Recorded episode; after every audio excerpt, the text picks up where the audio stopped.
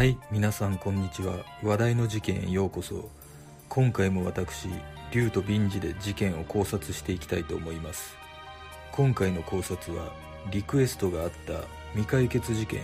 福島女性教員宅弁奏内開始事件です。事件なのか事故なのか不審な点の多い事件ですが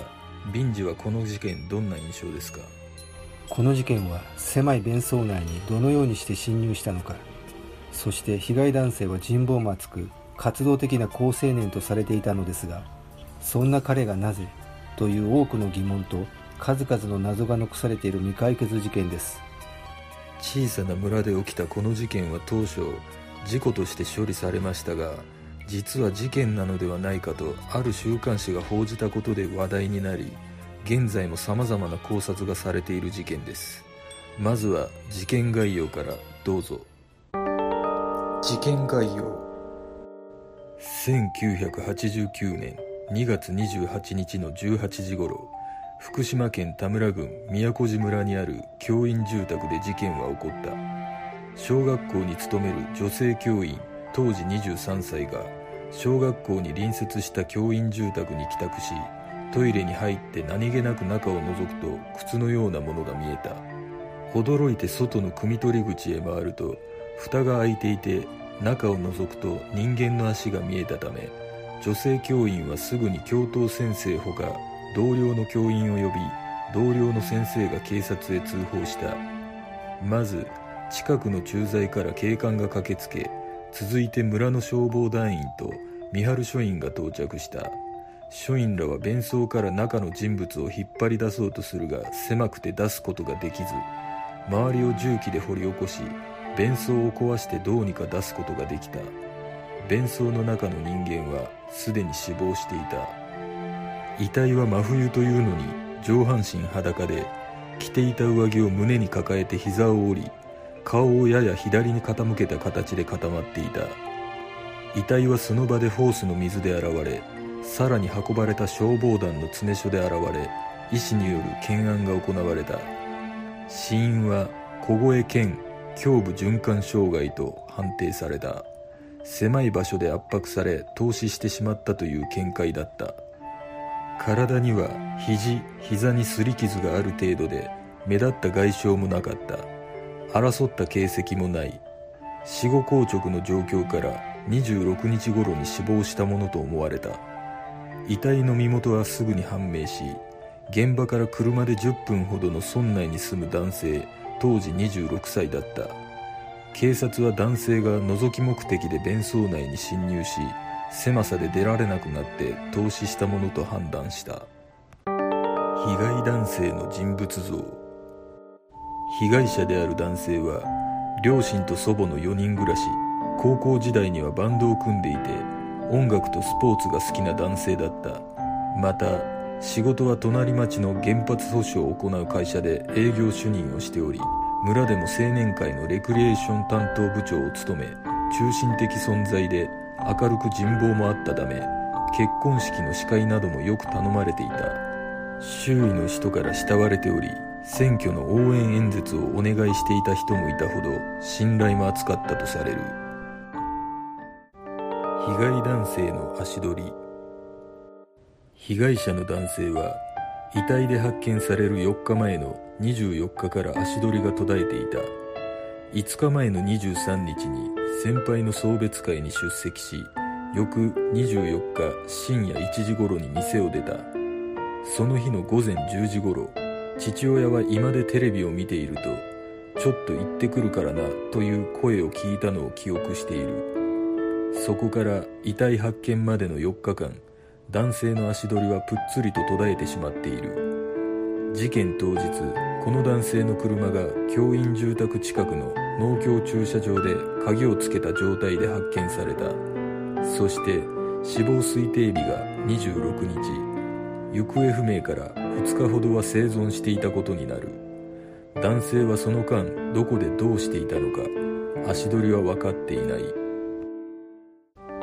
事件の不審な点。この事件最大の謎とされるのが男性はどうやって弁奏内に侵入したかである。男性が侵入したとされる弁装の汲み取り口は直径3 6センチで長さが6 0センチもある円筒状になっていた。もう一つ屋内にも便器口はあるがこちらは直径2 0センチしかなく侵入の可能性はゼロと言っていい。死亡した男性の身体サイズは公表されておらず体格は不明だが一般的に25歳から29歳の日本人男性の平均肩幅は40.4センチである。常識的に考えて36センチの円筒を通り抜けるには相当無理な体勢で臨まなければならない。警察が後日同一条件で弁装内に侵入する実験をしているがその結果として弁装内に入ることは不可能という結果を出している。しかし実際に弁装内で発見されたとすれば何らかの方法で侵入したことになるが自分自身で入ったのか他人に押し込まれたのか謎のままである。実は男性の靴の片方が現場から離れた土手で発見されている。男性の靴のもう片方は弁装内の男性の顔あたりの上に置いてあったとされ男性はどこか別の場所で殺害され弁装内に入れられたのではないかという疑惑を呼んだ。しかし殺害されてから弁装内に入ることは不可能とみられるためなぜ靴の片方だけが土手にあったのかは分かっていない。そして男性の第一発見者である女性教員が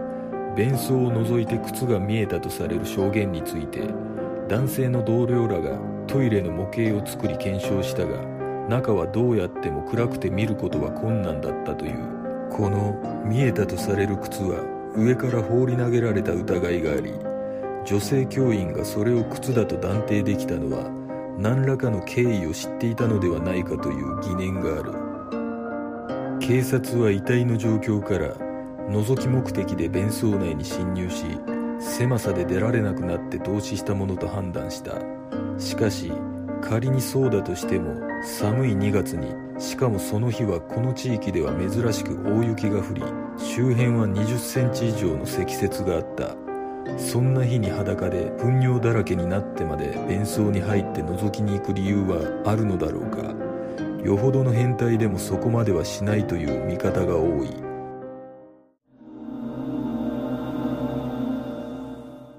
この事件最大の謎とされている被害男性が弁装内へどのようにして侵入したかのですが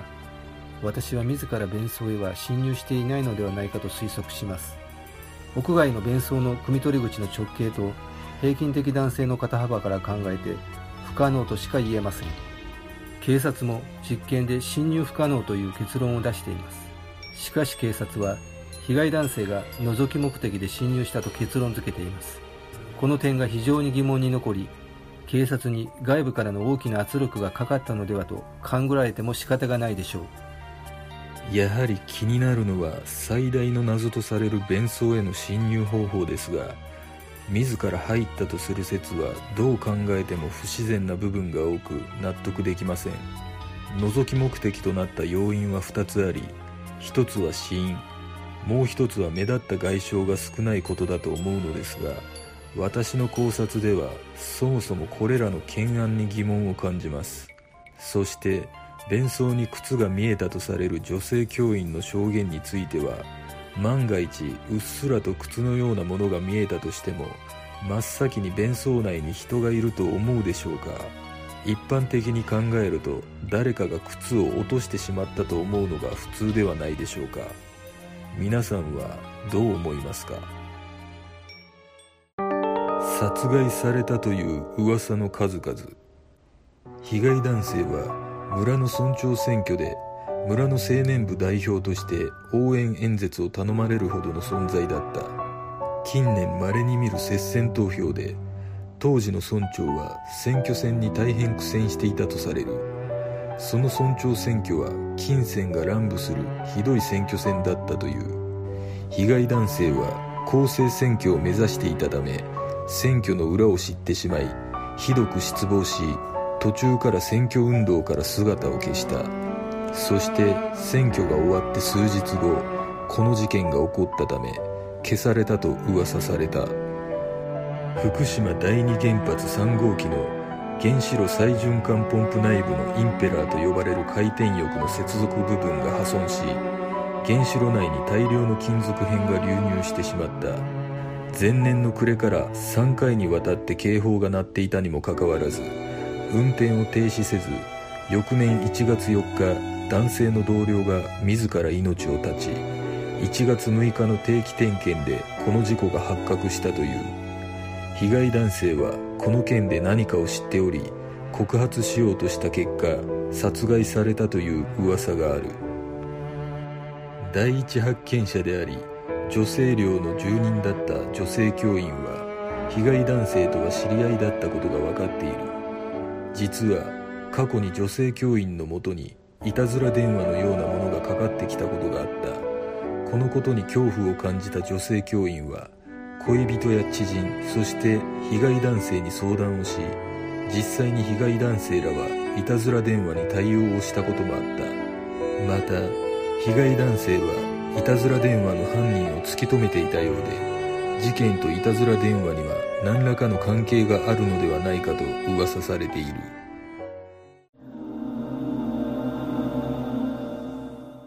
数々の噂が出たのも真相究明を求める人たちが多く存在していたことや警察は事件性がないとして取り合わず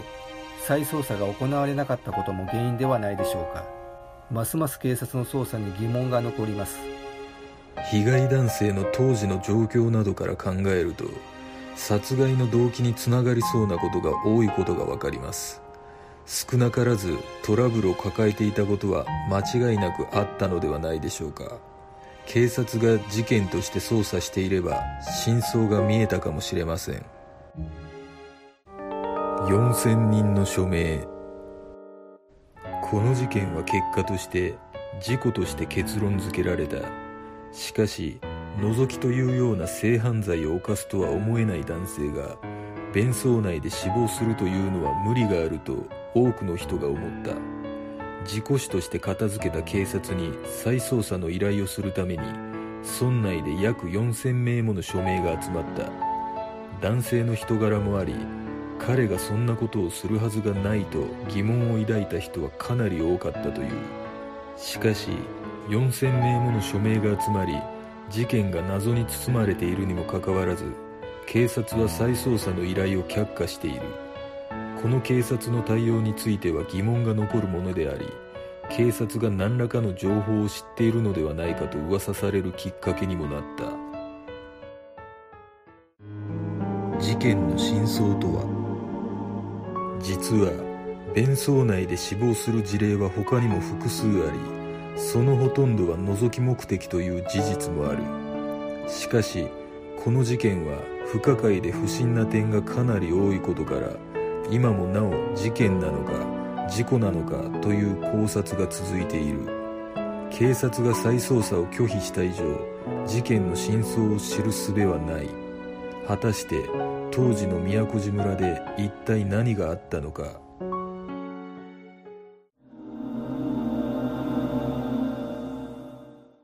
私はこの事件で被害男性が自宅から出かけて行方がわからなくなり遺体で発見されるまでの4日間の足取りが重要な鍵を握ると考えています。この4日間にある人物と会っていた可能性を示唆する証言があります。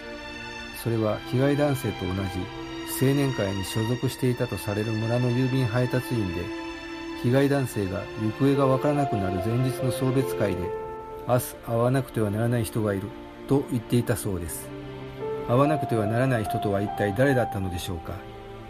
仕事関係者であればわざわざ言うことはないと思います。そうなると村長の選挙関係者と考えるのが自然ではないでしょうか。そして会う相手の名前を言っていないところを見ると被害男性とは面識がない選挙関係者と会っていたのではないでしょうか。私はこの人物がこの事件の鍵を握る人物と推測します。しかし捜査ではこの人物と被害男性があった事実や存在も分かっていません。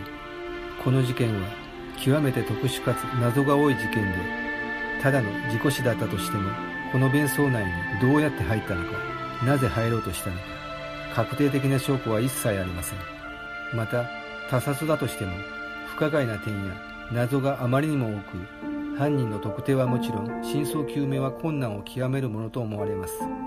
この未解決事件の真相が明かされる日は来るのでしょうか？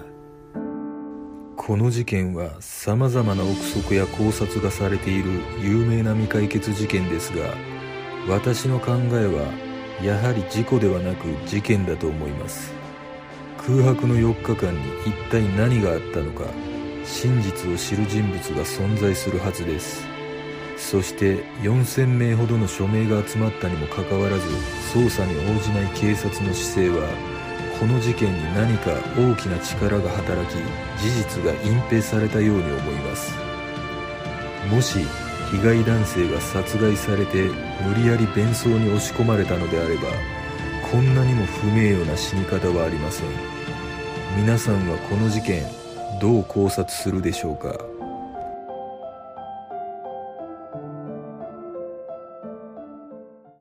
では今回の考察は以上となります。次の動画を見たいという方はグッドボタンチャンネル登録お願いします。よかったらコメント欄に考察してほしい事件などがあればコメントお願いします。この動画を見ていただいてありがとうございます。では次の考察で。